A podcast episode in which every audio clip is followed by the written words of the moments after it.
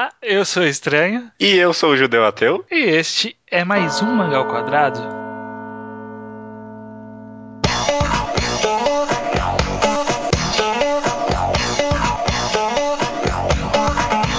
Judeu Ateu, estamos aqui novamente para falar sobre quadrinhos. Veja pra só. variar um pouco. Pra Quem variar, pra variar um pouco nesse programa. Dessa vez a gente vai se focar num assunto que a gente sempre postergou bastante, Uhum. que é webcomics. Sim. Quadrinhos para a internet, ou para meios digitais, né? Pode ser internet, pode ser smartphone, tablet, qualquer coisa. Quadrinho digital. Uhum. Falando assim, é, é bem amplo, porque a gente pode falar de muitas coisas sobre isso. Inclusive, existem muitas formas, entre, entre aspas, de quadrinhos digital que daria para se focar para falar.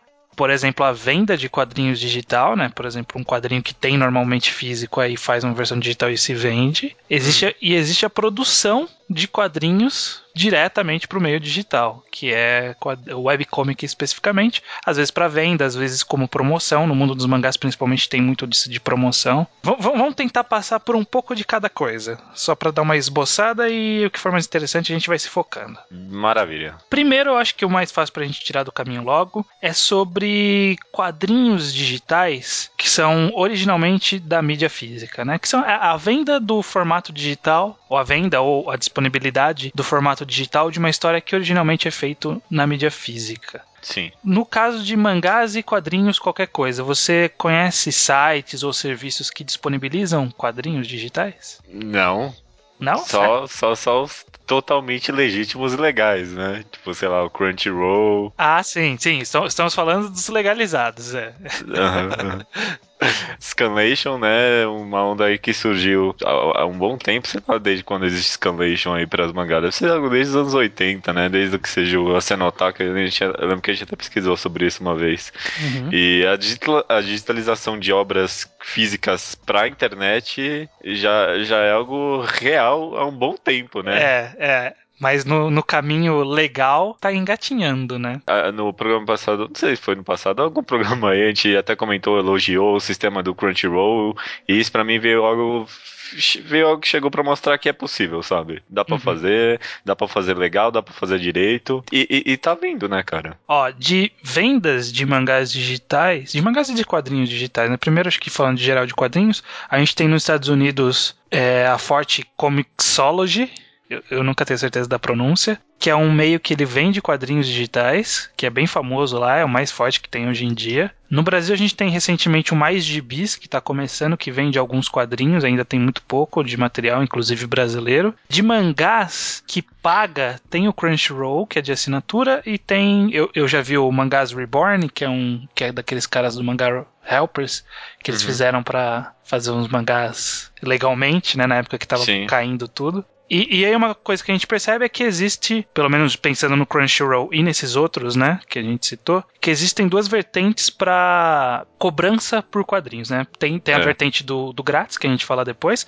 mas para a vertente de cobrança de quadrinhos pela internet, a gente vê que existe o formato de se vender volumes, né? Sim. Que é ou, como- ou capítulos até, né? Tem alguns que querem até vender os capítulos separados. Exatamente, que é o caso do Comixology, o Mais Bis, o Manga Reborn e tudo mais. Ou a venda, tipo, do serviço, né? Tipo, no estilo Netflix. Você Ex- assina lá o negócio e você tem acesso a uma biblioteca gigante de mangás, que é, sei lá, o caso do Crunchyroll, que é mais nesse estilo mesmo, né? É, o Crunchyroll, o, a Jump Alpha da, da Viz, ele é mais ou menos isso. Ele é meio que uma assinatura para você ter o acesso, mas é, é por aí. É uma assinatura da revista, por assim dizer, mas a revista tem muitos mangás. Você não paga por mangá. De- nesse caso específico dos quadrinhos que são pagos, a gente só tem essas duas vertentes. O que, que você acha, judeu, desse formato mercadológico de venda de quadrinhos em formato de volumes? É, é- é complicado falar. Eu é, é difícil ver futuro nesse formato, né? É- essa acho que é uma, meio que uma, talvez uma barreira que todas as mídias que estejam passando para esse meio virtual enfrentam, né? Que eu lembro que tinha locadora online uma época, esse tipo de coisa, que você alugava um filme virtualmente e depois não era mais seu, aí acabou, né? Nunca mais Uhum. vai ver a porra do filme. Parece que todas as mídias que tentam passar por esse meio passam por esse problema. Que é tipo meio que copiar o sistema que já funciona fora da internet, né? Fora do meio virtual e passar ele para o meio virtual como se, tipo, não tivesse problema, sabe? Por, por que, hum. sabe? Porque o, o, negócio é pensar por que existe o volume, né? Por que as coisas são vendidas por volume? Por que existem capítulos? Por que mangás são publicados por capítulos? Porque é um formato que nasceu para ser publicado em revistas, para ficar na banca, para ser vendido em livrarias. E isso perde um pouco o sentido, né? Quando você passa para o meio virtual. É, exatamente. A, a, ideia de compilação de um volume, por exemplo, uhum. existe porque você precisa trazer um, um número de páginas X para se contar uma história. Não existe essa limitação em, quando a gente fala no meio virtual. Uhum. Então, a, até o que a gente chegou a comentar num programa mais atrás, até essa divisão por volumes é uma coisa que faz sentido é, fisicamente, mas digitalmente é meio confuso, né? Tipo, você comprar um volume que ele é limitado por um número X de páginas que não tem motivo para ter essa limitação de X de páginas, né? É, exato. Tipo, é, é, é literalmente não tem motivo para ter limitação de página.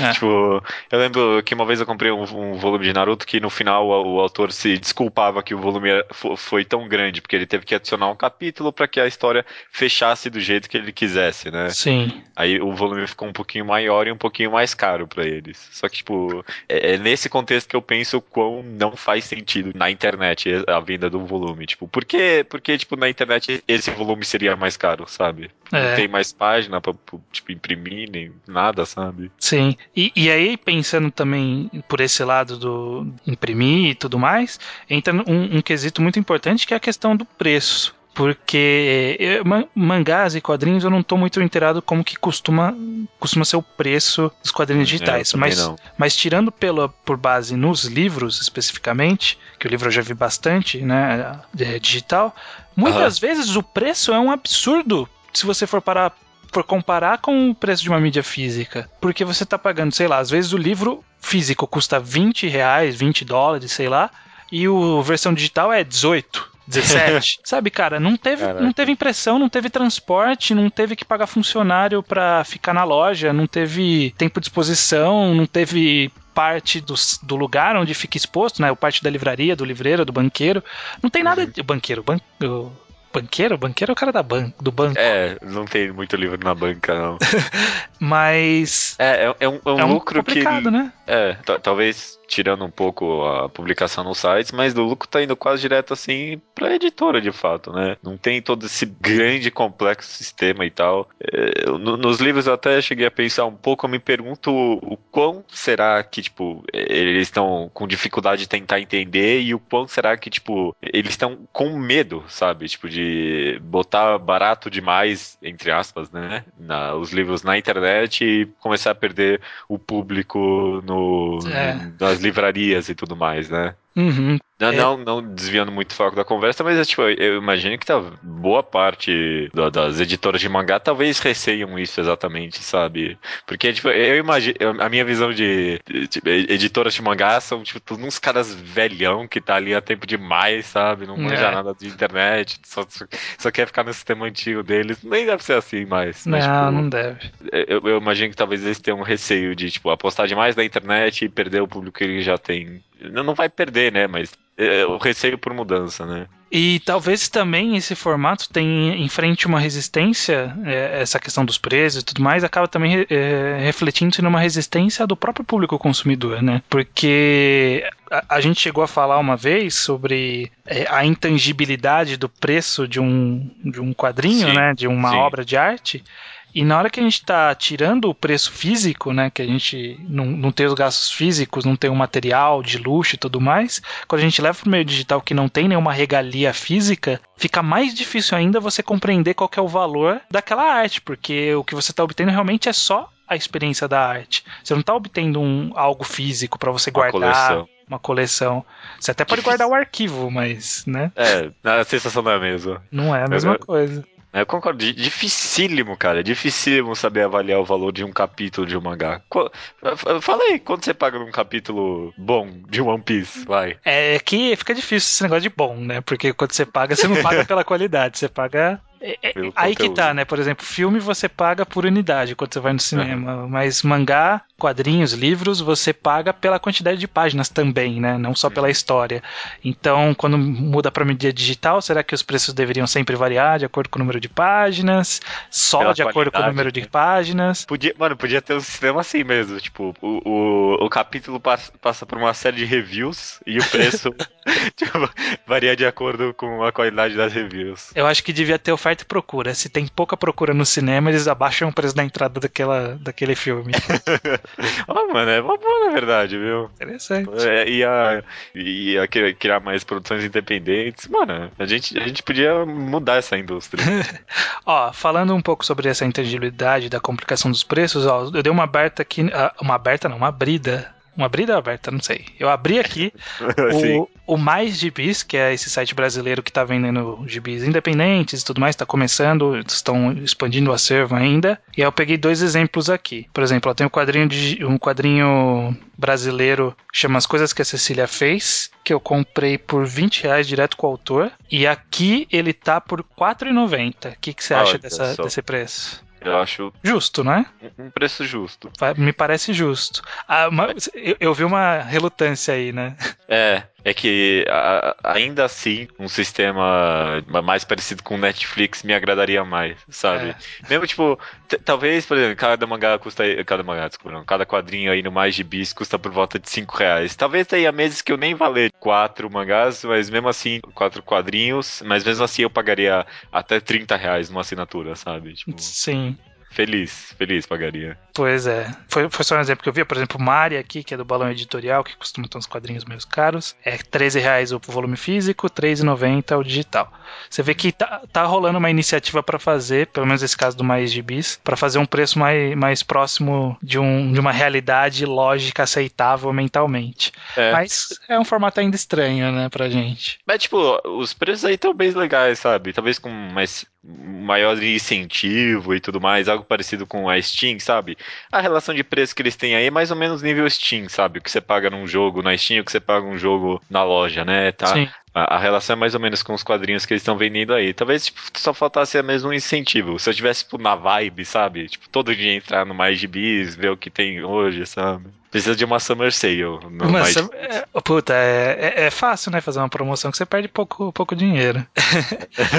Partindo então pro caso do Crunchyroll, que eu uhum. acho que é até bom a gente citar, hoje em dia, ao meu ver, aos meus olhos, é um formato de negócio muito mais interessante pro consumidor. Parece muito mais interessante pro consumidor. Sim. O Crunchyroll Mangá, como que ele funciona? Você entra lá, você pode ler o último capítulo dos seus mangás, dos seus mangás que você já acompanha. Então, sei lá, Koi no Katashi, Nanatsu no Taizai, Shingeki no Kyojin, Spirit Circle, tudo isso sai toda vez que sai capítulo no Japão, sai lá e você uhum. pode ler o último de graça para todo mundo. Porque você já ia ler por scan mesmo, então eles devem ter pensado, ah, não vai ler scan, lê aqui no nosso site, né? É, mas tipo, a gente até comentou isso aí, que eles fizeram isso pensando nos scans, mas tipo, só esses dias que eu fui tipo, me, me, tocar do, do quão brilhante é isso, sabe? Você aceitar que existem os scans e fazer os capítulos mais recentes pro pessoal ler de, de graça. Porque no caso Sim. dos animes, no próprio Crunchyroll é o oposto, né? Tipo, os mais antigos é, são de graça e o mais novo que você tem que esperar para poder ler, né? Bem curioso. E aí a parte da comercial, onde o Crunchyroll ganha o dinheiro, é que você, se você quiser ler capítulos anteriores, antes do, do último, você paga uma assinatura numa conta premium. Você pode ler os capítulos anteriores de todas as séries à vontade. Você paga uma mensalidade e aí você tem um acesso a ler quando você quiser, quais capítulos você quiser e tudo mais. O uhum, uhum. que, que, que você acha desse formato, Judeu? É muito mais condizente com a nossa real atualidade? A real atualidade real? A, a atualidade real? A situação a atual. situação atual, real? Contemporânea. Com certeza, cara. Com certeza. É, é a adoção de um sistema novo, né, cara? É, é, o que eu falei, sabe? Às vezes eu, tipo, gastaria, literalmente gastaria mais dinheiro fazendo sistema, mas, tipo, eu, eu me sinto mais confortável com ele, sabe? Mesmo com, como consumidor, sabe? Às vezes eu gastaria mais dinheiro, mas me sentiria mais confortável. É, mas ele, ele segue a linha de serviços que funcionam bem e são bem aceitos em outras mídias, como é, por exemplo, o caso de filmes e séries com Netflix, né? Que você não paga por série ou por episódio ou por filme, você paga uma assinatura e tem um acesso ao acervo deles. E o caso de streaming de música, como é o caso do recentemente vindo para o Brasil Spotify, o Deezer e muitos outros que tem por aí. No caso de música, inclusive, dá para você ver que esse é o, é o futuro, porque o, o formato iTunes de você pagar por música, eu não sei quanto tempo dura não. Eu acho que Não, dura muito não pouco. Durar. Não vai durar. Não vai durar. Porque todos os outros sites, por exemplo, o Google já tá mirando o YouTube para virar um negócio ter uma parada que é tipo Sim. estilo Spotify. Então você vê que há uma, um desejo de, de seguir por esse caminho porque é a tendência. Eu acho que o, o iTunes, na verdade, só sobreviveu até agora porque, tipo, eles ofereceram, tipo, muito cedo, quase nos, meio que nos primórdios, assim, de toda essa revolução tecnológica, fácil acesso, né? O, Uhum. o, o conforto para as pessoas. Só que agora já tá surgindo um negócio que é mais confortável e mais barato, né? Então, as pessoas estão totalmente afim, né? Barato não, de graça, né? É, você até paga, mas tipo, você ouve de graça. Uhum. A música em si, unicamente, ela não tem um preço, ela tem preço o serviço como um todo. Ou no caso, não sei, você até comentou do YouTube, talvez o estilo deles venha ser até de graça, né? Com o auxílio de todo é, propaganda e marketing lá e tudo mais, né? É, talvez. É um formato que dá pra trabalhar também, né? Tem, tem até alguns sites que são de vídeo que eles funcionam só com propaganda, né? Tipo, você não paga nada pra ver o vídeo, o filme. Acho que aquele Crackle brasileiro, ele é assim. Você não paga pra ver o filme, só que são só filme merda que eles têm lá, né? Os filmes bons você tem que pagar. Puxando até aqui as webtoons coreanas lá, que a gente vira e mexe comentar aqui, funcionam praticamente exclusivamente nesse formato aí, né? A webtoon é de graça e, tipo, tem um monte de propagandas, às vezes até no meio do quadrinho. É, então eu acho que agora é a hora da gente puxar esse, essa parte justamente. Que a gente Uhum. falou dos quadrinhos que são pagos, né? A gente falou inclusive das duas formas de pagamento que existem hoje em dia, embora só o Crunchyroll por enquanto tá sozinho no lado das assinaturas. Sim. Mas existe realmente uma vertente que é da publicação de graça do quadrinho na internet. Pode ser por vários motivos. Se a gente for pensar em, em autores é, independentes, eles fazem como uma forma de promoção, né? Porque é um, é um lugar onde você pode expor seu trabalho e Sim. talvez posteriormente lucrar de alguma outra forma. Seja, por exemplo, vendendo volumes físicos depois, como é o caso do LED, que o, o Trevisan Sim. e o Lobo Borges fazem. Ou pode ser o caso de do cara, tipo, só quer trabalhar com comics na internet.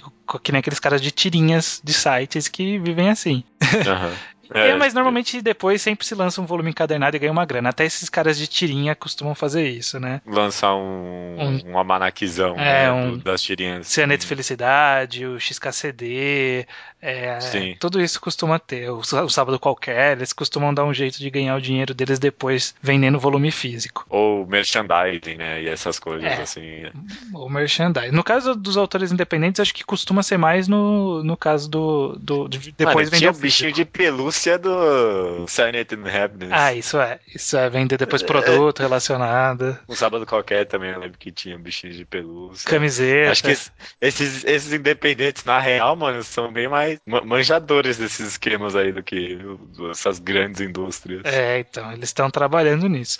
Mas a gente não tá se focando neles por enquanto, o que, o que a gente quer falar é dos outros que são feitos por grandes, grandes é, empresas, né? Nem sempre editoras, mas grandes empresas que proporcionam uma plataforma com histórias gratuitas, né? Seja online, web, seja de mobile e que são histórias gratuitas. Normalmente são Sim. ou são exclusivas ou é um serviço diferenciado. É, no caso dos mangás, a gente tem a Jump tem uma que chama Jump Live, a Jump na Shueisha tem uma que chama Jump Live que tem umas histórias lá.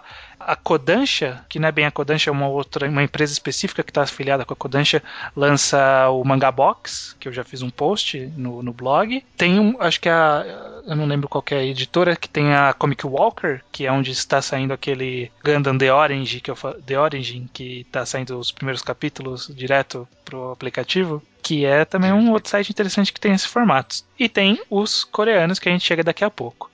É. Do caso Daqui a pouco a gente fala sobre isso. no caso desses de mangá, você já chegou a ler algum desses mangás digitais disponibilizados de graça, Judô? Não.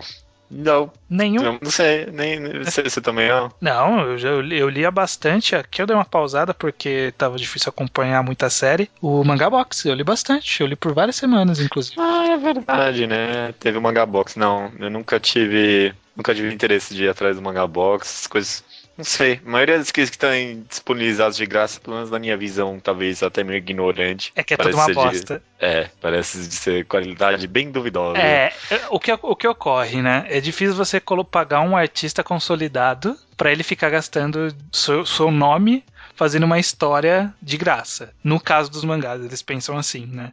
Que, tipo, eu não vou hum. pagar Takahiko Inoue para lançar um mangá de graça, sabe? Sim. É, eles pegaram lá o Murata e aquele One para fazer o One Punch Man, que tem no, no caso no site do. que é um site, né? O Tonari Young Jump, que é uma antologia digital. E eles pegaram eles, mas, tipo, o Murata só tinha feito a Shield e um ou outro mangá ali, né? Então, ele, ele, era bom, mas ele, tipo, não era um super sucesso, né? E o One era, um, era um cara novato. Foi uma sorte de, de ter emplacado legal, assim, né? Uhum. E aí, onde eles ganham dinheiro é além na visita, né? Que deve ter publicidade, e depois eles também vendem o volume físico, mas acho que não ganha tanto dinheiro ali no volume físico. É mais uma Ah, você acha mesmo. que não?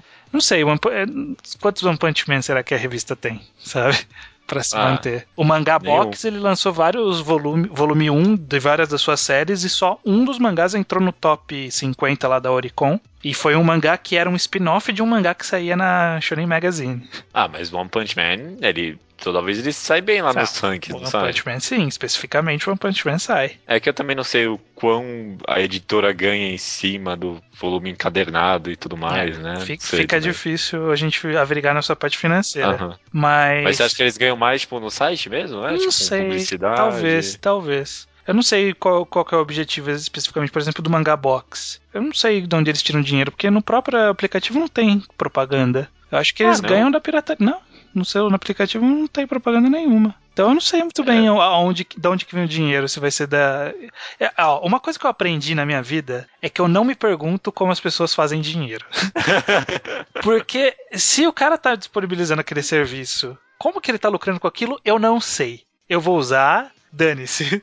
Sabe? É tipo. É, não, não me faça sentir culpado. Não, eu não tô me sentindo culpado. Ele que se vire. Ele quis me dar o é. serviço, ele que ganha o dinheiro dele do jeito dele. Se, se vira com essa ideia aí, meu. Se amigo. vira com a ideia. Tipo o Foursquare, na época que eu usava o Foursquare, eu ficava falando, mas caralho, onde que o cara do Foursquare ganha dinheiro? Não sei não me interessa. Você me deu o aplicativo, você se vire para ganhar o seu dinheiro. Onde o cara do onde o cara do Instagram ganhava dinheiro? Você sabe? Onde o cara, tipo, ele vendeu pro Google, mas tipo, onde ele gerava dinheiro? Eu não faço a menor ideia. Nossa, eu também sei. Porque Twitter tem publicidade, Facebook, esses caras ganham com esse negócio, esse esquema também. Agora, Instagram. Pois é. Nossa, não mano, sei, não me não pergunto, não pergunto. Alguém ganha dinheiro Caraca, mano. e tá beleza. mas sabia que na, lá, assunto paralelo aqui, mas tipo, o YouTube até hoje é, especula-se que tipo gera prejuízo pro Google. Será? É, eu já ouvi um boato que demorou muito para eles conseguirem fazer dinheiro e depois de fazer dinheiro, não sei se eles conseguiam bancar, né? Talvez não banque mesmo, não sei quanto que eles ganham de publicidade. É, mas especula-se que tipo não, não vale a pena para eles hoje em dia, tipo só, todo, todo mês perde um pouquinho de dinheiro, é porque o tamanho de Google, né? O que perde dinheiro ali acaba compensando, tipo, pela imagem que dá para eles, né? Mas, tipo, pô, imagina, mano, quanta, quanto não consome, tipo, quantidade de vídeo que tem rodando ali. Sim, é sim. Eles devem ganhar, tipo, no overall, né? Porque, tipo, eles vendem propaganda, é, não só no YouTube, né? Então, eles vendem propaganda para vários sites uhum. do Google e aí faz sentido eles ganharem dinheiro ali. É, eu até acho interessante pegar no ponto que você citou, Judeu, voltando no caso dos mangás, que existe essa visão realmente de que se você tem é, um, alguma coisa fornecida de graça, a chance daquilo ser bom, é, sabe, bom de verdade, é, é, difícil porque se fosse bom de verdade, alguém estaria cobrando por aquilo, né? É. Eu acho que é, que é complicado, porque no caso do Manga Box, Box especificamente, tinha muito mangá merda. Tem, tem, tem muito mangá merda, inclusive. Mas tinha alguns, e o, né? os que eram bacanas nem eram eram, tipo, muito fodas. Eram bacaninhas, sabe? Bacaninhas. Uhum. Então, realmente, no caso específico dessas antologias que são feitas apenas digitalmente, eu acho que é, de fato, um segundo, um segundo escalão, sabe? Um segunda é, série B dos, dos uhum. mangás da editora. É, é complicado isso. Mas, mas, mas, dá pra achar coisa boa. Dá pra achar coisa boa em qualquer coisa, né? Sakamoto Dezuka saía numa revista de merda. É, com certeza. E também você tem que pensar que eles ainda estão tentando forçar um formato antigo no meio digital, né? Sim. Porque precisa, porque as coisas precisam funcionar em antologia na internet, hein? Por que, tipo, preciso de uma revista compilando esse monte de magás? Porque, tipo, não pode ser tudo num site só, alguma coisa assim, sabe? Uhum. Então, ta- talvez esse seja um dos motivos que não tenha vindo tanta coisa desse meio até agora, né? Pois Pelo é. menos do lado do Japão. Do lado do Japão. Porque quando a gente segue pra Coreia, É. a gente tem umas- o caso das webtoons, o webcomic. Na verdade, o webtoon é até um termo meio errado que a gente vai, vai falar daqui a pouco. Os quadrinhos digitais para online Coreanos. coreanos. Que são, é, vieram, vieram para ficar aí, né? São gigantes lá, cara. É uma mídia enorme lá. Eu sempre comentava que é, bastante gente li- lia isso, mas parece que. Putz, pior que agora eu perdi esses dados. Cadê? Deixa eu ver se acho que aqui de novo. É, enfim, não sei. A Coreia, tipo, é o país é, mais virtual do mundo, tá ligado? Tipo, 98% da população da Coreia tem acesso à internet. E dessa população, 3 quartos dessa população acessam webtoons, ou webcomics, no caso, diariamente. Tipo, é, são no número dos milhões, sabe? Tipo, é uma, é uma mídia que ficou enorme lá. É. Com a ajuda de sites que, tipo, aglomeram tudo e tudo mais, né? É. Mas incrível, cara. Inclusive, esse formato é interessante, né? Porque os locais onde são publicadas as webcomics coreanas que a gente conhece, que a gente já falou, por exemplo, aqui de Anara Sumanara, que é uma webcomic coreana. É esse for- um formato publicado digital. Esses quadrinhos, eles são lançados em, em grandes portais. Por exemplo, a Down, que a, a, a Down, a Naver, a Naver principalmente. A Naver, ela é tipo um Google coreana. Sim. Ela não é uma editora, ela era o.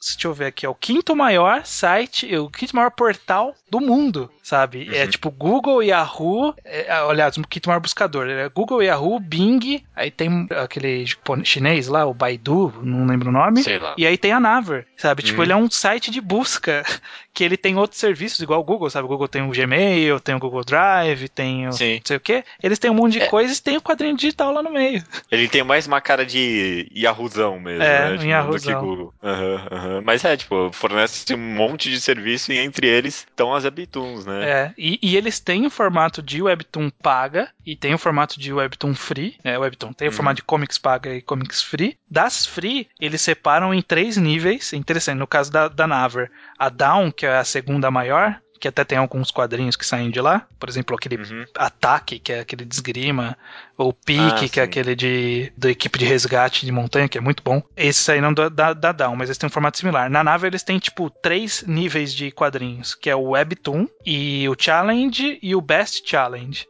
O Challenge é, tipo, pra novato, qualquer um pode lançar nessa merda. E aí é aquela zona. Ah, O Best Challenge são os mais visitados e mais votados do Challenge. E aí Sim. o Webtoon é o- os que são profissionais pagos pela Naver Naver. para eles publicarem lá. São profissionais pagos mesmo. Então eles não são quadrinhos de amadores, segundo escalão. Eles são caras pagos para fazer pro Webtoon. O Webtoon é a separação do, do nível acima. Que incrível. Eu não sabia que funcionava nesse esquema. A- a- é a própria Naver que tá pagando todo esse pessoal aí. Exatamente. E, e onde que elas fazem dinheiro? Esse- esses eu me perguntei onde eles faziam dinheiro. A Naver ganha dinheiro porque elas têm um estudo lá que, sei lá, 60% das pessoas que visitam o site Uhum. pela para ler o quadrinhos, depois faz alguma outra coisa pelo site, sabe? Então gera visita, gera movimentação e tipo, gera propaganda, gera compras, esse tipo de coisa através do site deles, sabe? As pessoas é é uma forma de atrair o público pro site deles, é interessante, né? Caraca, mano, que incrível. Eu não- eu não sabia que era tão nesse esquema assim. Sim. Eu, eu vi também que eles têm, tipo, várias formas de, tipo, de publicidade no final, durante o quadrinho, né? Sim, sim. Uma coisa que eu achei muito curiosa aqui é, tipo, que alguns quadrinhos meio que. Como é que é o nome de quando a propaganda, tipo, é embutida no meio da série? É, é manage, como que é? Placement, como que é? Placement, é, isso aí. lá, é isso placement, aí. esqueci o termo. Alguma coisa é placement. Product placement, isso aí mesmo. É, parece que, tipo, algumas séries fazem meio que um product placement, assim, no meio, tipo, do quadrinho, ou, tipo, no final. O personagem da Webtoon meio que faz propaganda, tipo, sei lá, de algum aplicativo de celular ou qualquer outra coisa ali, pra chamar atenção pra propaganda. Ah, interessante. O cara desenha, tipo, em cima do, da propaganda do aplicativo e tal. É, ok, bacana. Um bom formato. Sei lá, tipo, um, um outro tipo de, de forma que os caras inventaram ali, né? E é uma maturidade do conhecimento do poder do quadrinho, né? Que é, que é uhum. é incrível, né? É um formato muito interessante. Muito, cara, muito. É, enquanto eu fazia a pesquisa, eu pensei aqui, o, o quão grande ficou isso aqui, esse sistema deles, e se é inevitável ou não pra gente aqui, né? Será que em algum momento isso aqui vai chegar aqui? Um for... Então, o, o, aqui eu tô pensando no Ocidente como um todo, né? Porque a gente no Sim. Ocidente ainda não tem nada disso. Talvez uhum. tenha, mas não é muito grande. A gente, por exemplo, tem iniciativas de antologias digitais. No Brasil mesmo, a gente tem aquelas independentes que fazem mangás, por exemplo, que você lê vários quadrinhos através do site. Só que aí que tá, a parada é que as pessoas não estão sendo pagas para fazer para aquilo. Então, é uma coisa que sai sem frequência, sai nem sempre, tipo, é amador mesmo, né? Dificilmente a pessoa faz profissionalmente. Né? São poucos os caras, por exemplo, no Brasil, que eu acho que ganham a vida profissionalmente fazendo quadrinho digital. Poucos, são poucos. São poucos. O, o que talvez faça falta é o investimento de grandes portais para trazer esse tipo de conteúdo, porque talvez seja um atrativo interessante. Você já imaginou ter um Google Comics? Sabe, Nossa, você entra e é um né? formato que, tipo, são profissionais pagos para fazer história. E são profissionais que chegaram lá por mérito, porque, tipo, os caras que viram profissionais pagos na Naver, eles subiram, né? Começaram uhum. independentes, ganharam muitos fãs, foram pro Best, ganharam muitos fãs, foram pro pago. Então, tipo, é, é uma escalada de. A pessoa mereceu, tá ali. Pô, vai ver, eles também têm esquema de mandar para eles, eu também não sei. Uhum. Mas, é, realmente, falta investimento de portais aqui, mas eu acho que é questão de tempo, viu? É. Pra algo desse tamanho acontecer aqui também. Talvez, tipo, não, não desse tamanho, porque eu não sei até que ponto os quadrinhos jogos tenham potencial, pelo menos aqui, de se tornar essa mídia tão abrangente e tudo mais. Mas, sei lá, a gente comentou aqui sobre as web tiras que a gente tem. Porque, mano, vi, tem, tem muita web tira tem, no Brasil. Tem. Né? E muitas fazem mano, sucesso, né? E muitas fazem sucesso. Imagina se tivesse um portal que, tipo, aglomerasse tudo desde o começo, sabe? Imagina o tamanho que não seria esse portal. Porque eu lembro que na época, hoje em dia eu acompanho um pouco mesmo, mas na época que eu acompanhava várias, mano, eu acompanhava, tipo, várias mesmo, sabe? Uhum. 20 web tiras. E toda... você diariamente todas para ver lá uhum. a sua tirinha. É, eu só assim com o é. de Felicidade, XKCD, ainda, ainda frequente sempre, sabe? É.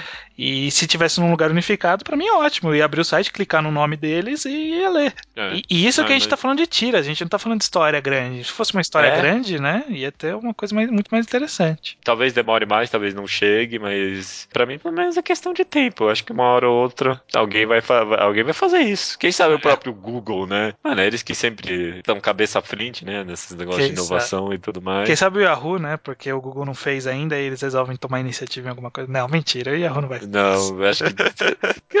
vai saber, né? Vai saber, vai, vai saber, saber. Vai saber. Não, eu não quero ter que agora entrar no Yahoo todo dia pra, só pra ver as tirinhas. Melhor para o Google mesmo. Já é. tô com o Chrome aqui, tá legal. Mas então, eu acho que é um, um, último ponto pra gente pegar que é interessante, né? Que a gente citou bastante sobre vários desses formatos e tudo mais. A gente chegou na Webtoon, os webcomics é, coreanas, e acho que tem um ponto mais interessante que é um, um, um papo que a gente pode ter, seguindo o papo do programa anterior, sobre hum. linguagem digital porque todos os outros exemplos que a gente citou, sem ser os webcomics coreanas, são formatos de quadrinhos que são feitos com a cara de quadrinho para papel. Sim. Quadrinho para papel que tem limitação física, que tem borda de um lado, borda do outro, tem aquele formato que é um, uma folha A4, né? Tipo, é uma folha em pé. É, é um formato delimitado que surgiu na versão física e que está sendo transportado para a versão digital. E que, diga-se de passagem, sofre bastante para passar para formato digital, né? Porque uhum. lendo as páginas aquilo e nenhuma tela, né? Não dá. É, é impossível. Ou você tem um tablet, que aí tem um formato bem de uma página mesmo, mas uhum. você está lendo num computador, não funciona legal. Você tem que ter um computador grande. Às vezes você tem que ficar usando scroll, não é bacana. Se você não tem computador grande, grande você vai ter que usar o scroll. Uhum. É, e se você não for usar o scroll, às vezes o texto não está muito grande, o texto está feito para você ler em página, em página você pode aproximar e digitalmente você não pode aproximar tanto. É, para celular também, se você quer ler num, num smartphone, tem que ser um, a letra normalmente está muito pequena, fica muito difícil, o formato não cabe na tela. Ficar dançando com o dedo ali na tela do smartphone até encontrar o canto da página, e vai pro outro canto, e outro não. É, é complicado. Não, é complicado. E o caso dos quadrinhos coreanos, o que, que eles chegaram é que eles fizeram um, eles mudaram pegaram um pouco a linguagem do quadrinho e a transportaram para o meio digital. Hum. Eles estão fazendo experimentações com a mídia digital. Olha só que foda. É, É muito foda, né? é muito foda. Eles estão pegando o que a gente está acostumado como linguagem de quadrinhos, que está planejado para o formato de página, e mudando para um formato de scroll, sabe? É um formato que aquilo- não tem limites, não tem limite de página, não tem um limite lógico de página. Mano, aquilo funciona literalmente perfeitamente pro celular, pro smartphone, pro tablet, pra essas coisas, sabe? Uhum. Eu, eu ia dizer aqui que parece que foi feito pra isso. Porque, tipo, mano, foi feito pra isso mesmo, sabe? Tipo. Foi, foi. É. É, é- é muito inteligente, porque se você pensa, se fosse o scroll para os lados, não faz sentido no computador. No, no celular até faria sentido. Mas você não consegue ler muito bem, tipo, do- a, a, a forma que a gente lê quadrinhos, a gente lê da esquerda para direita e de cima para baixo. Só que a gente lê primeiro da esquerda para direita e depois de cima para baixo. Então não dava É. pra ser um scroll pro lado, tinha que ser um scroll para baixo. E aí você lê da direita pra esquerda e aí quando você termina você scrolla para baixo. É muito, é é feito pensado pra isso, que foda. É muito foda. Eu acho. é, a- na verdade, pra mim, a- mais do que, tipo, todo esse sistema nave, todo esse sistema de publicidade, pra mim, acho que aí que tá o sucesso do Webtoon, sabe? Ele, co- como ele soube adaptar tão bem a mídia pra internet. Exatamente, como ele fez pensando pra internet, né? Ele fez pensando pra atingir esse, esse formato específico. A gente até já ouviu falar e várias pessoas recomendaram pra gente algumas vezes em programas anteriores sobre algumas outras experimentações específicas pra internet, como por exemplo o uso do parallax, que é aquela coisa de ter o scroll em velocidades diferentes, sabe? Tipo, a- a- o fundo rola mais rápido do que a frente, de brincar com isso, ou tem é, música, ou tem animação, tem um GIF animado no meio da página e tal. Sim. Mas eu acho que o, o que mais pegou e o que talvez seja mais simples de fazer é esse formato digital que o- os coreanos implantaram, né? Aham, Que muitas vezes, aliás, se utiliza dessas outras características, tipo GIF animado, música e som. Cara, o do GIF animado é de uma genialidade inacreditável. Aquele quadrinho, eu vou ter que procurar e pôr no link no post. Aquele quadrinho de terror É, é, é incrível, é né? incrível a forma como ele funciona. Porque ele, ele usa do meio digital e funciona, sabe? E, e eu li ele antes de conhecer o Uhum. webcomic. É, eu Coreano. também, eu também. Eu lembro que tinha uma época que virou, tipo, meio que viralizou essa webtoon na Sim. internet. Pensando aqui, você acha que o Steve McCloud consideraria esse, essa webtoon como quadrinho? Essa que se move, Aham. Cara, a- aí que tá, né? É aquela coisa que a gente discutiu no Segunda Potência, que a gente falou sobre o que é games e tudo mais. No Uhum. caso desses webcomics digitais que utilizam-se, por exemplo, de uma animação, é uma animação esporádica. Tipo, o quadrinho não é uma animação, sabe? De vez em quando tem Aham. alguma coisa que se move. Ele desafia bastante o nosso conceito de quadrinhos, né? Aquela definição de imagem justa- justaposta, sabe? Ele deixa Aham. de ser uma imagem justaposta, ele, deixa- ele passa a ser uma imagem sobreposta ocasional, que é a animação. Então fica mais complicado, brinca com, com o conceito, mas eu consigo ver como quadrinhos. Aham. Eu acho que é, com, com certeza quadrinhos. E quem não aceitar que é quadrinhos vai, tipo, no futuro vai morrer sem quadrinhos, sabe? É. tipo, a, a verdade é essa pra mim, sabe? Uma, uma outra pergunta que você pode fazer sobre isso rapidinho aqui, já que a gente tá no tema, é tipo, muita gente ainda vai reclamar quando a mídia viralizar mais ainda que esse tipo de formato restringe muito os autores, sabe? Eu consigo ver, tipo, muita gente falando isso, sabe? É, como se o papel não restringisse, né? Cara, é, qual- qualquer formato vai restringir. Pô, acho que cabe aos autores saber, tipo, empurrar as barreiras disso, né, cara? Justamente. Exatamente. Por exemplo, é, no caso dessa mídia de quadrinho feito direto para web, o, o Uhum. conceito de página dupla se perde. Sim. Porque não existe mais isso de página dupla, não existe página lado a lado. E é uma coisa que realmente não vai ter muito bem como transportar. Mas você tem uma tela inteira para você utilizar para fazer o desenho. Você não tem uma página física fixa. Você tem uma tela que pode, você pode dar um zoom, você pode aproximar, você pode afastar, você pode fazer o que você quiser. Vai mudar a linguagem? Vai, mas não quer dizer que vai ficar pior. Né? Vai ficar diferente, apenas isso. Lindo, cara. Lindo. Espero que essa revolução chegue aqui no Ocidente alguma hora. Se não chegar também, tudo bem. Eu- que, que os scans se foquem um pouco mais nas, nessas webcomics aí coreanas. É. Pelo menos. Ó, eu, eu, eu tenho três passagens rápidas pra gente chegar até o final desse tema. O primeiro deles é uma coisa que, que- sobre esse caso específico das webcomics coreanas, é o que acontece. Ele tem esse formato vertical Uhum. e que é vertical e ponto acabou. Ele é feito pensando nisso. Só que depois existe a venda de volumes físicos. Se, Pois é, será né? que isso não seria um impedimento? Você fazer o formato pensando no, no, no webcomics para depois você conseguir vender físico? Será que a gente teria que, pro caso específico, abandonar de vez esse formato físico? Ou será que a gente tinha que adaptar a história para ela funcionar nos dois meios? O que, que você acha, Judeu?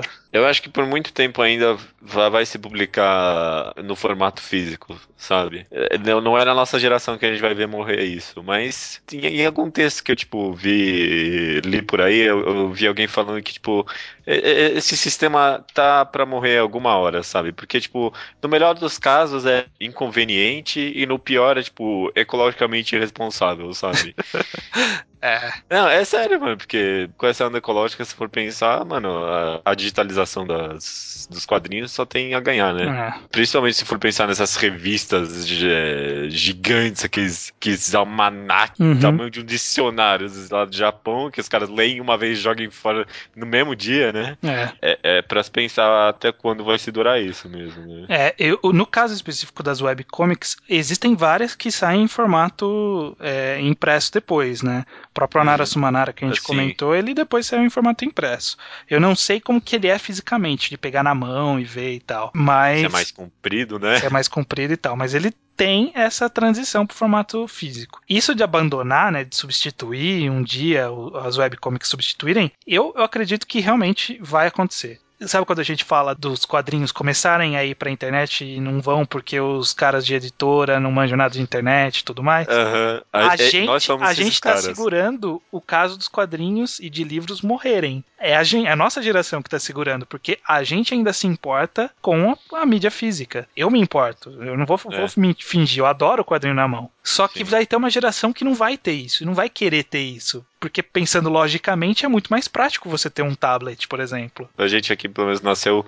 A internet não existia ainda, né? Sim. Então, não é na nossa geração com certeza que vai morrer isso, porque pelo menos aqui a gente, mesmo o pessoal que lê muito quadrinho na internet, mesmo a gente que lê webcomic, ainda fala que, tipo, não, sem dúvida, quadrinho na mão é o melhor sistema, sabe? Sim. Mesmo assim, quadrinho na mão, não tem, não tem quem não diga isso. Até então, tem, com é. certeza. É, até, é, até tem um outro, mas é uma minoria bem grande, né? É uma minoria bem grande.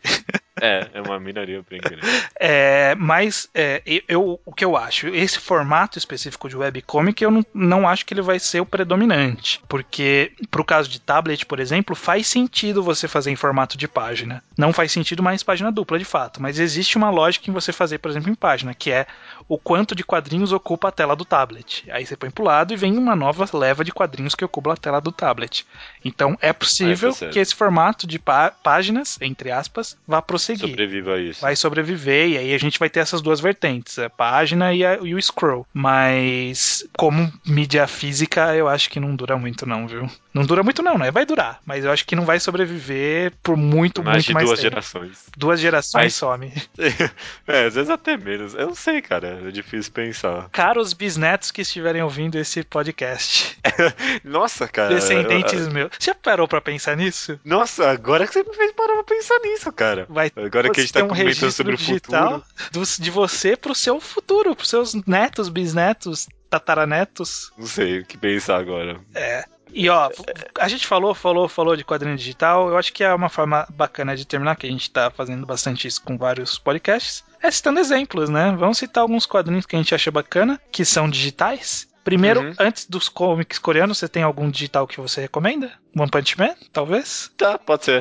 One Punch Man é um bacana. One Punch Man é bacana, ele usa. Ele. A gente já comentou várias vezes que ele sabe, né? Usar, tipo, da mídia que ele tá, né? Fazendo esse É. sequência de página dupla e tudo mais. Tem uma coisa bacana desse negócio de. A gente falou de mídia digital, tipo, não ter gasto de papel. Aquelas páginas que, o, que ele desenhava, que era tipo aquele. A super descompressão, que era tipo um Uhum. GIF animado, sabe? Aham. É, na mídia impressa não sai.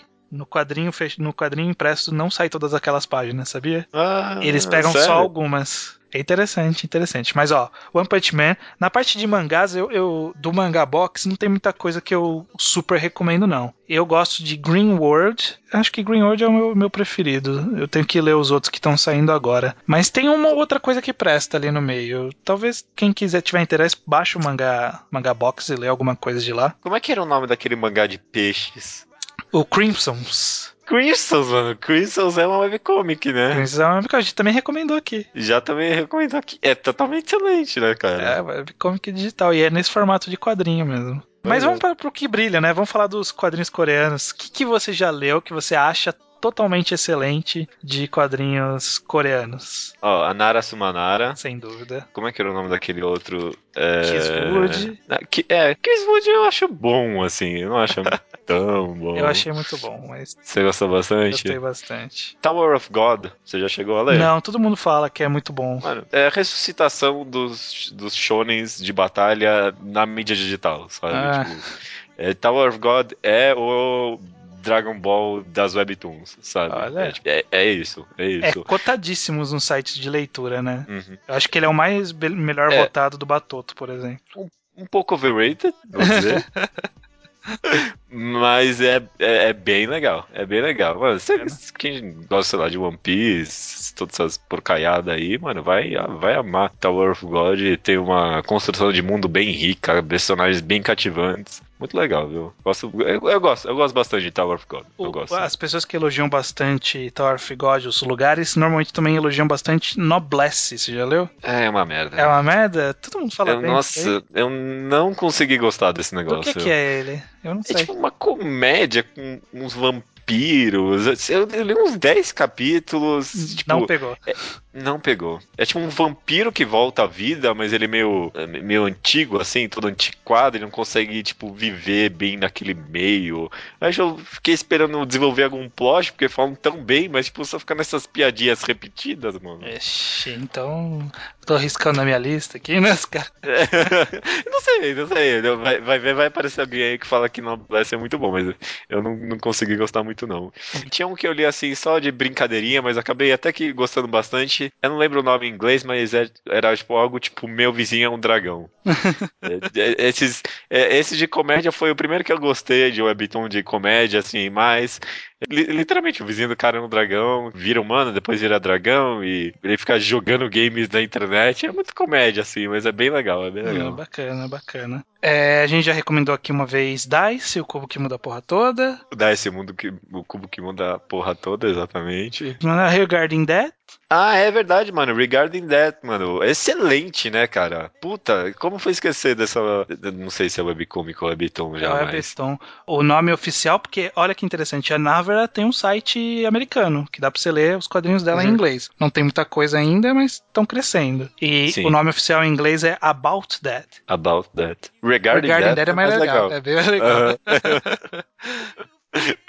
É muito bom. Eu gosto principalmente quando a, a, às vezes eles colocam uma trilha sonora em alguns capítulos e eu gosto quando tipo, a, a trilha sonora se encaixa com a, o seu ritmo de leitura, né? Porque a gente sempre fala que quadrinho é um negócio meio tipo, você tem o seu próprio ritmo de ler, né? Mas parece que quando é vertical, o negócio é mais, tipo, fluido, né? É. E, tipo, acho que os caras conseguiram fazer com que o som meio que encaixasse bem legal ali. E eu vou citar um que eu gosto bastante também, que demorou para eu gostar, mas depois de um certo ponto eu achei bacana, chama Pique é de pico, de que é de uns caras que são recrutas do exército coreano, que eles têm que prestar o serviço deles, o serviço militar obrigatório, numa montanha. É um conjunto de cinco, cinco caras lá que, que eles têm que ficar tomando conta da montanha. São tipo guardas da montanha, sabe? De resgatar Entendi. a galera que se acidente, se perde e tudo mais. O começo ele é meio devagar, mas tipo da Season 2 pra frente, que é separado em seasons, né? No, no webcomic de vez em quando.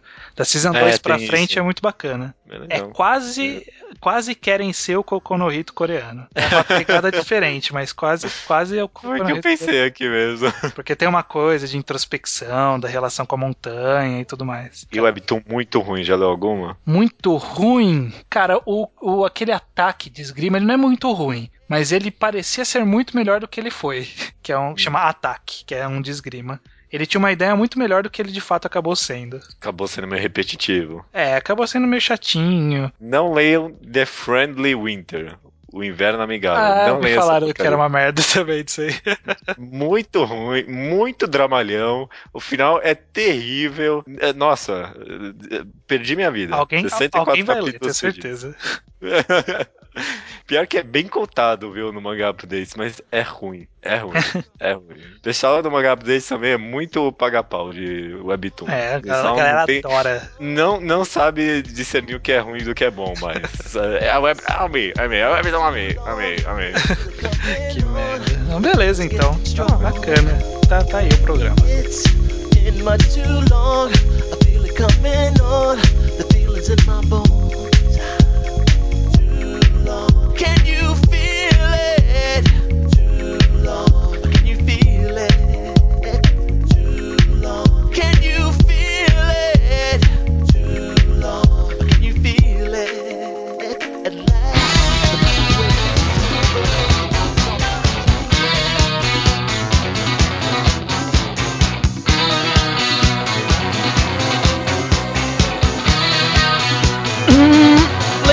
De e-mails. Leitura de e-mails, estranho. Vamos lá, cara. Os e-mails que a gente vai ler a seguir chegam em qual, em qual e-mail? E-mail contato arroba alquadra.do, que é o mesmo Ok. endereço do site. Para lá você manda sua recomendação do ouvinte em áudio pra gente utilizar no próximo programa. No programa Uhum. que vem vai ter recomendação do ouvinte, se a gente não tiver convidado, mas eu acho que não vai ter. Manda suas reclamações, seus, seus, seus anseios, suas tristezas da vida, seu relacionamento. Estamos aqui de apoio. Tamo Qualquer aqui. problema, tá com problema com a família, com a namorada, o cachorro não tá sorrindo. Fala com a gente. Fala, com a gente. Pode mandar também o seu texto de recrutamento que a gente está fazendo. A gente já recebeu alguns, ainda estamos para começar a analisar. Estamos esperando acumular um número bom aqui para a gente analisar. Mandem, se você quiser escrever para o blog, mande um texto seu, de autoria própria, falando sobre algum mangá, seguindo alguma das colunas que a gente tem. Então pode ser um review ou pode ser qualquer um dos outros colunas que a gente tem. Você pesquisa lá no blog que tem lá. Manda pra gente que a gente vai analisar e vai dar o feedback pra galera assim que a gente analisar. Maravilha, cara. Beleza. Vamos ao Slowpoke Report então, começando com o estranho. É, Exatamente, olha aí, eu li Rita Rita. Rita Rita, sua recomendação de poucas semanas atrás. E É bacaninha, é bacaninha. é, bacaninha. No mínimo é Pra mim bacaninha, é né? bacaninha. Não é nada demais, assim, no sentido de agregar alguma coisa pra vida. Na verdade, ele é Uhum. bem. É tipo, é um pra você have a good time, sabe? Você para, você dá, você dá É. uma olhadinha, a menininha brincando com o gatinho e tudo mais, é isso. É, É, é, termina sorrindo, é. né? É só um good time, é basicamente isso. Mas é bacaninha, bacaninha. Essa é a melhor definição. Aham, good time. É o Augusto Ferrari, 21 anos. Ele é filho de geógrafo e uma geógra, geóloga. Ge- geógrafo é o cara que registra. Geogra, geo- geógrafo é o professor de geografia ou é o cara que registra a Terra, é isso? Ou vai ver, não tem uma palavra pra geógrafa. Aí tem que ser geóloga. Não sei. Não, a geóloga é quem estuda terra e os terrenos e tudo Não mais. sei. Não sei. Enfim, ele é filho de um geógrafo e uma geóloga e diz que com certeza existem lugares para escalar no Brasil e na América Latina em resposta ao último programa, a letra de e-mails do último programa que o judeu duvidou que existisse. Mano, a internet é um lugar incrível, né, cara? Eu, eu falo uma merda e aí vem um cara que manja do negócio e me corrigir, né? É, muito Incrível. bem, muito bem. Tá certo. E ele também nos recomenda o mangá Bambino, que é um mangá sobre cozinheiro que vai trabalhar de lavador de pratos num restaurante italiano. Tá no meu wishlist faz muito tempo. Eu tô pra ler. É, eu já vi de passagem assim também. Beleza, Eu, eu tá até queria perguntar se o mangá Bambino Secondo tem alguma coisa a ver, porque o Bambino Secondo é sobre máfia. Eita, Caraca. eu não sei tá- se é tipo evolução da história ou se é só caminhos coincidência. inesperados aí o mangá. É, se é só coincidência. Se você souber, Augusto, avise a gente. Também Slowpoke Report aqui do Vitor Honorato, 17 anos, de São Vicente. Ele nos conta a história dele com o Mangá Quadrado, que conheceu a gente do programa 84 do Torneio das Trevas. Ele gostou do programa, decidiu escutar todo o resto. E nos ouvindo, ele já leu muita coisa nova, né? Escutando a gente, ele já conheceu muita coisa nova e começou a analisar melhor as obras que lia. Ele já leu aqui, ó, Music of Mary, Assassination Classroom, Solanin, Helter Skelter, Onanimaster Kurosawa, Necromancer. Nossa, cara, incrível, Necromancer. Oyasumi Pum Pum, Fullmetal Itujunji no Neko, né? Akira e recentemente começou a ler Slam Dunk. Só qualidade aí, né? Qualidade. Só Na boa. nossa lista de recomendação, tem alguma coisinha que escorrega aqui e ali, mas tem muita coisa boa, né? Pelo amor de Nossa, Deus. cara, é uma. É, é uma lista pra história, né? A cara? gente podia Muita fazer coisa. aqueles gráficos que tem no, sabe, tipo, leituras obrigatórias que sempre sai do 4chan, por exemplo. Ah, sim, com, com o nosso, né? É. Com tipo uma descrição bem rápida sobre o que, que é. a gente né? podia. catego- ah, Alguém podia fazer isso pra gente, né? Porque Alguém podia. Fazer o Essentials mangá ao quadrado, é, né? escolher os melhores e tal, ia ser bacana. É, partindo para as rapidinhas sobre o assunto do, do programa e também assuntos gerais, como por exemplo o Rubens RS, imagino que ele mora no Rio Grande do Sul e não que ele esteja rindo. Mas- É, ele responde a minha defesa de Solanin da leitura de e-mails do último programa, que ele não, não gosta tanto da obra, ele decidiu reler pra defender o ponto dele de que não é uma obra tão boa quanto eu, nós aqui costumamos falar, né, principalmente eu. Ele viu que na releitura a obra não é tão ruim quanto ele lembrava na mente dele, mas, é, resumidamente, na opinião dele, é uma obra pífia, sentimentalmente falando, pois não o faz preocupar-se com nenhum dos personagens, que os personagens também são rasos, com exceção do Taneda e da Meiko, e Ah, que, ele e que para eles é a pior obra do Inazano que ele leu. É, ah, assim, não vou tentar dar uma desculpa externa falando que você leu querendo não gostar, ou que você conhecia as outras obras do Asano, tudo mais, porque vai ser desonestidade defender desse jeito. Mas eu acho que não, Solani não é, não é bem assim, né? Por exemplo, personagem raso. Personagem raso é o Luffy, que ele você sabe exatamente o que, que ele vai fazer, porque ele só tem uma personalidade. Sabe? É, só tem, não, só tem não- uma. Ele é unilateral. Os personagens É. de Solanin. Nossa, eu não acho que tem nenhum raso ali. Nem aqueles mais bem secundários, tipo aquela menina loira que chama aquele gordinho uma vez. Até ela, tipo, tinha alguns conflitos internos, sabe? Exatamente. O que eu posso aceitar é você falar que não teve muito. Eu Não vou nem falar desenvolvimento, mas não teve muita exposição dos personagens secundários. E realmente não tem como ter em dois volumes. É, mas em termos de raso, eu, eu acho que não. Eles são personagens muito complexos, que é exatamente o contrário de rasos. Uhum. Que existem muitos conflitos ali que apenas não são apresentados porque não é o foco da história, né? O foco da história é outro. Bom, mas parabéns pra vocês. Realmente, desde então, muita gente tem aparecido no Twitter pra falar que você estragou sua linha pra eles. Azar, né? azar o delas. Azar Você destruiu o mangá pra centenas de pessoas, cara. Eu quero ver quando a galera começar a ler Dororedoro. Aí eu quero ver. Nossa, é verdade, nem tem muita gente. ok, a próxima aqui é Alisson Gonçalves Azevedo. Pergunta: Vocês já fizeram algum podcast sobre Webtoons? Na minha opinião, é um gênero que está crescendo absurdamente em popularidade. A gente bem que podia fazer, Eu né? acho que é um bom tema, né? Uhum, uhum. Aí, é, ficou aqui guardado na nossa lista de temas, Alisson. Beleza? Bacana. É, o Renan é, SHQ comenta sobre a experimentação, né? Já no tema do último programa de linguagem e experimentação. Ele Uhum. comenta sobre as cenas quadro a quadro de One Punch Man, que é uma webcomic, né? A gente podia falar mesmo de webcomic, Judeu. Pois é, caraca, mano. é, Tem tudo a ver com o tema anterior, a gente, putz, bobeamos. Bobeamos, né? Podia ter emendado, né? Pois é, cara. Mas o Punch Man foi o que eu fiquei pensando também aqui, que o. Segundo a definição do Steve McCloud lá, algumas partes ele dá meio que pra trás, né? Alguns capítulos que são só páginas duplas, né? Não sei, dá pra trás como, sim. A- aqueles capítulos que são só as- aquelas é, descompressões gigantes, né? Que ele faz. Certo. Que são só páginas duplas, uma seguida da outra, né? Me pergunto também o quão isso é quadrinho não, segundo a definição. Ah, pela definição ainda é, né? Quadrinhos sequenciais, justaposto, blá blá blá blá blá. Ainda é. Justaposto naquelas, É, né? uma página atrás da outra. Mas aí que tá, brinca com a linguagem, Aham. né, do quadrinho digital, que, que a gente vai falar disso um dia. O Rael, ele comenta sobre experimentações em alguns capítulos de Soul Eater, e realmente tem, viu? Hum, Eu falo muito mal do final de Soul Eater, porque é uma merda mesmo, mas antes de chegar no final, o autor brincava com muita coisa, assim, sabe? sim.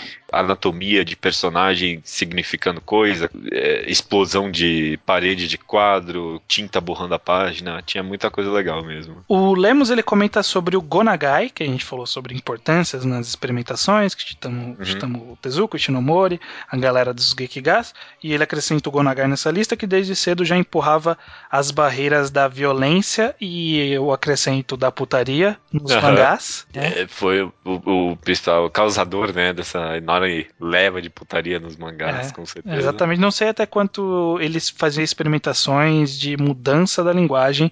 Eu imagino que sim, porque Devil May tem aquela cena clássica que todo mundo posta a página do cara falando com o leitor.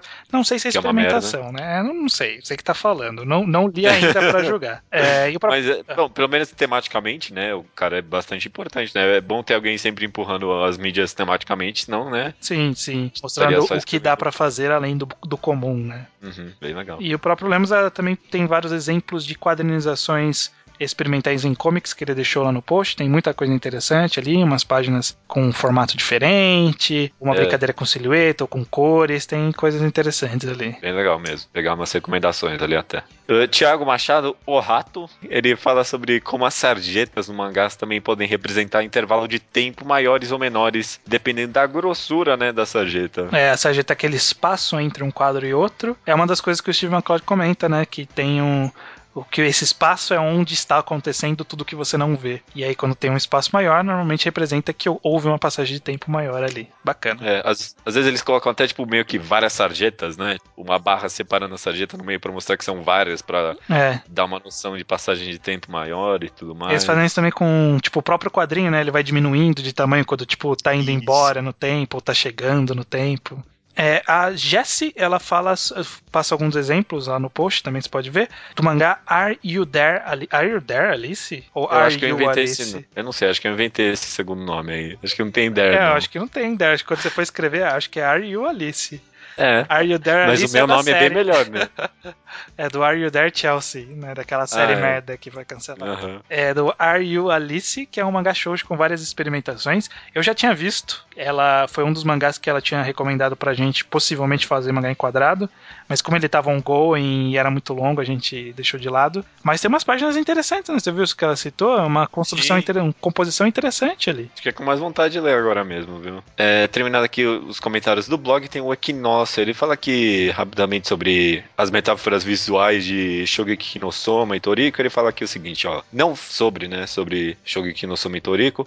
Não forçam forma e conteúdo a um novo patamar, mas sem dúvida agem como soluções criativas, utilizando os elementos atraentes ao público-alvo a fim de atribuir uma identidade à trama e fazer ela caminhar de maneira mais expressiva e menos clichê, né? Sim. No- Nos casos que você deu aí de Shogeki no e Toriko, não são, tipo, grandes experimentações e tal, mas, tipo, servem pra dar nova vida, né, pro negócio. Sim, sim, interessante. O também acrescentou alguma coisa sobre os Gekigas, tem um papel importante e tudo mais. Tem o comentário lá dele, tá bem legal. Tá bacana. Tem até um, um link de um post que ele fez sobre um mangá específico do, do Shotaro Shinomori, que é um mangá experimentação. Lá, se você for ler a imagem ler o post dele, tá bem bacana, tá, tá Uhum. interessante. E pra finalizar, o e-mail do Leonardo Fuita, de 22 anos, de São Paulo, SP. Ele diz o seguinte, que não sei se entra nesse quesito, mas acho que a ideia de ter várias histórias diferentes que só podem ser feitas em mangás, pode ser uma experimentação? Ele pergunta, né? Ter várias histórias diferentes que podem ser feitas em mangás é uma experimentação?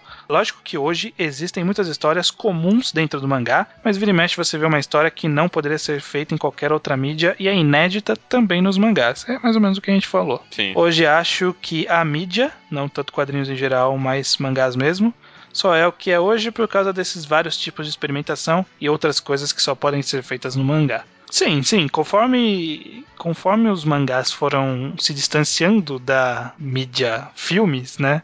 Sim. Que o mangá começou primeiro como uma coisa meio besta, e aí o mangá, o quadrinho, como todo, né? Começou como uma coisa bem simples, né? De imagem e texto.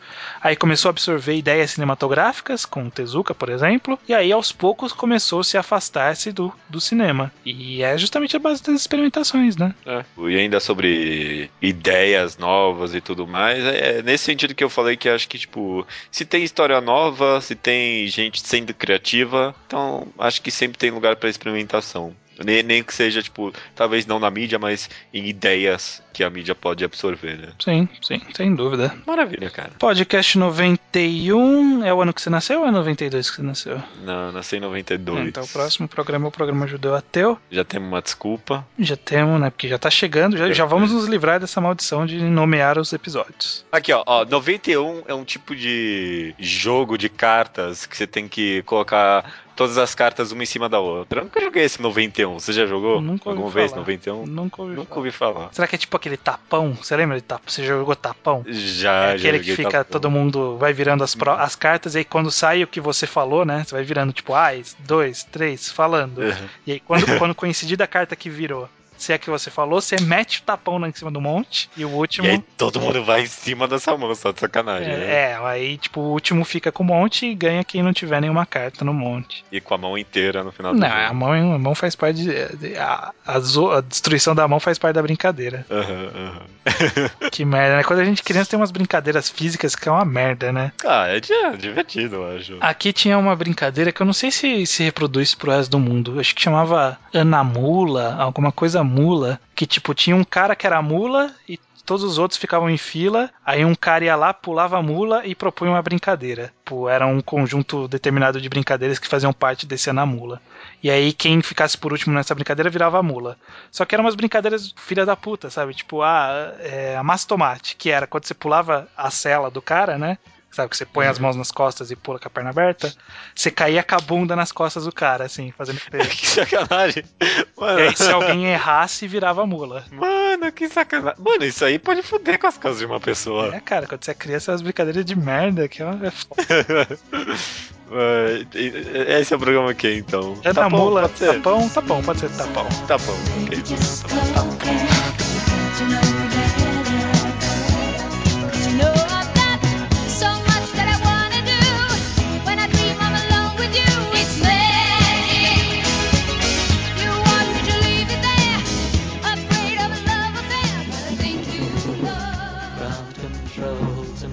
Tom. Ground control to Major Tom. Take your protein pill. Recomendação da semana é minha, O Judeu Ateu. Estranho? Ok. É, vírgula, estranho. ok, Tá falando certo. comigo, vírgula estranha? É, vírgula, estranho. Minha recomendação não é nenhum mangá, não é nenhuma webcomic. eh, Desculpa. Você já recomendou também um monte durante o programa, então tá tudo ok. Eu já venho recomendando aqui com um pouco de culpa no coração, porque eu já recomendei. É a terceira obra que eu tô recomendando desse autor. Eu acho que a primeira vez fui eu mesmo. E eu recomendei uma obra deles na minha última recomendação. Oh, God. O grandiosíssimo Keiji Tsuruta, já sabe quem é? Sim, o cara de Rita Rita e de Omoide Manon. Pois é, cara, então. Eh, Sazurai Emanon, Wandering Emanon. Segue a história da Emanon, pessoal que já leu ela do Omoide no Emanon, que é, não sei nem mais o que significa, Não lembro também, Omoide. também não lembro, mas de, o, o Omoide no Emanon é um mangá que a gente já recomendou aqui um pouco há um tempo atrás, e esse Sazaru no Emanon, Wandering Emanon,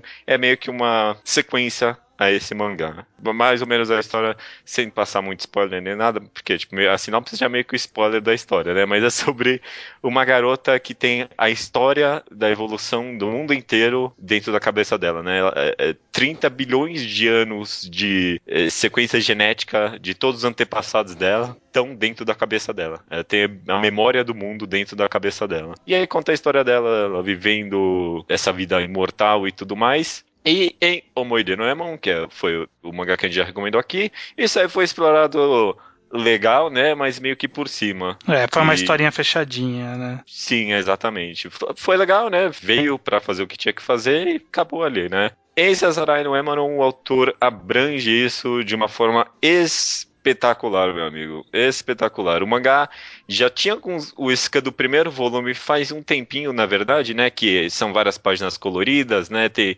tem ela explorando lá uma cidade antiga que ela visitou numa vida passada. Também tem uma história que foi publicada há um tempinho também, que já tinha Isca, que é dela com um irmão dela, né? A primeira vez que ela encontra um irmão na vida dela. Só que de recentemente pra cá o Isca resolveu ir de cabeça com essa história, pegou os dois volumes que tem publicados e o segundo volume é totalmente excelente, cara. Muito bom.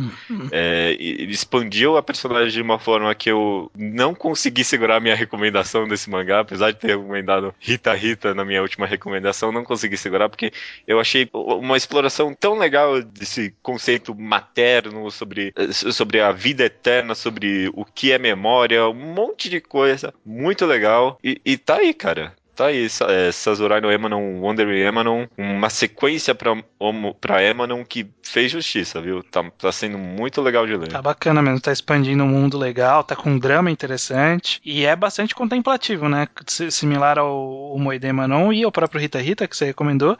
Ele é um mangá extremamente contemplativo, né? Você tem uma história interessante e tal, mas é basicamente contemplação da vida cotidiana da Emanon. Sim, esse segundo volume principalmente, eu achei muito bem feito, muito bem feito. Muito bem, bacana, boa recomendação. Eu tô, tô acompanhando os capítulos atuais e tá bem Tá interessante bem legal mesmo. mesmo, né? Essa- esses capítulos recentes, então, principalmente, ele tá tentando desenvolver toda essa questão materna dela, né? Como ela se vê ao lado dela e ela vê ela mesmo pequena, né? Sim, É- é- Era um negócio que já tinha, tipo, na, no conceito daquele universo que, tipo, ele resolveu focar, né? uhum, É isso, é isso. A recomendação da semana é essa: Wandering Emanon.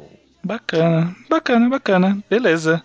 Tá aceita, aceita a recomendação. Ótimo, que bom que eu tenho essa aprovação. Tchau, só, tô, só falando, eu tô abrindo aqui o Moide Manon, é as memórias de Emanon. As memórias de Emanon. Maravilha. Ok, cara, então. Até semana que vem. Até semana que vem. Falou.